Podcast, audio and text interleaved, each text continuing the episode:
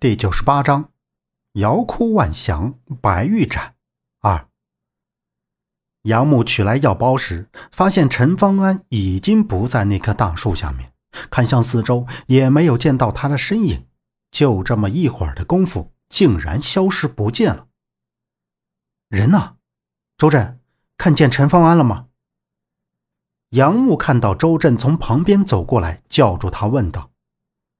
周震瞅着他，一脸茫然的回问道：“不知道啊，刚才你们两个不是在一块了吗？对了，杨木，你说你刚才被人追杀是怎么回事？”杨木神色凝聚，刚要说话，就听到村子里传出脚步声和慌乱声。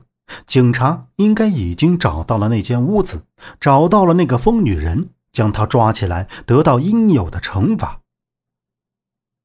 片刻。杨木和周震跑到村口对面的山坡上，看到远处的村口，高队长和几个警察押着三四个人从村子里走了出来。其中不仅有受伤的白衣女人，还有那个老婆婆。这个老婆婆不是幻觉，那一定是她手里的油灯有问题。看着他们押上警车，心里也舒坦了一下，总算抓到了凶手。就在白衣女人上车的时候，杨木看到她头上的长发。居然被扯掉了，长发连同那张极其恐怖的脸一起掉了下来。白衣女人手紧紧抱着那团脸皮和头发，扭过头怒视着身后的警察。杨木瞬间僵住了，瞪着那张白皙俊俏的侧脸，久久不能平复。他竟然是个男人。望着警车远去，但是心里总也不踏实。山哥从后面走过来说道。你们两个还想留在这儿？那我们可就先走了。周震回过神，忙不迭的跑过去。这鬼地方，一刻都不想待了。陈方安受伤了，人不知道去哪儿了，没找到人，还不能走。杨木走到山哥跟前说道。山哥转过身向前走着，他在华仔那里，放心，人很安全。回到车上。杨木看到陈方安已经坐到了后座上，正在闭目休息。杨木也没有去打扰，待所有人都上了车，车子启动，离开了鬼庄。这一路，大家基本上没有说话。夏洛伊受到惊吓，就一直睡着。周震倒是碎语了几句，而陈方安从李庆华那里回到车上，变得沉默寡言，心事重重的样子。孟莎依旧是驾驶着车子。一边认真的开车，一边撩着后视镜里的他们。杨木扭头看着车窗外，阳光明媚，却觉得心中沉重压抑着。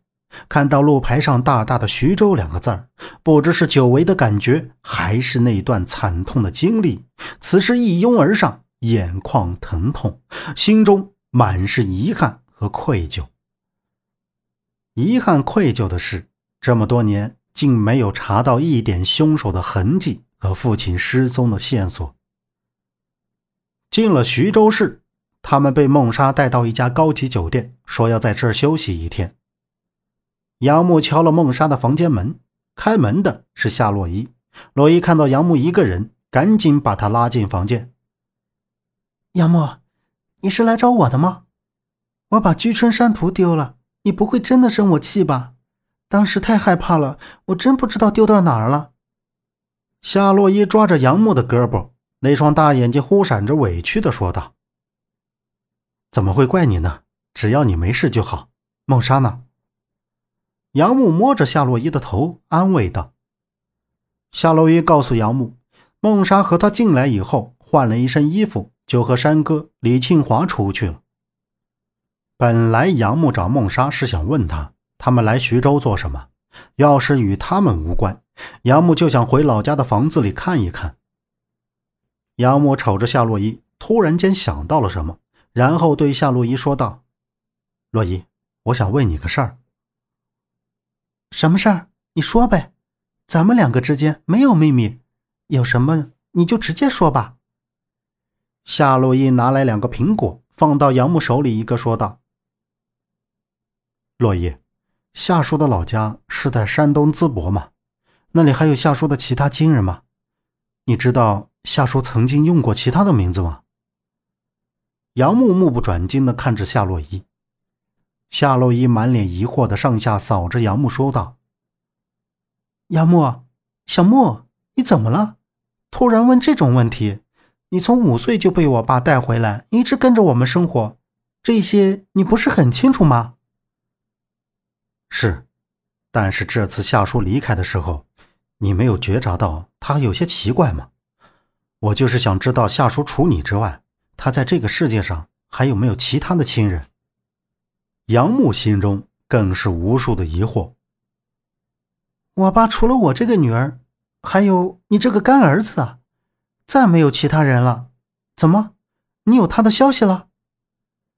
夏洛伊抿着嘴，点着杨木的额头，然后疑问道：“杨木凝视着身前的夏洛伊，这是怎么回事？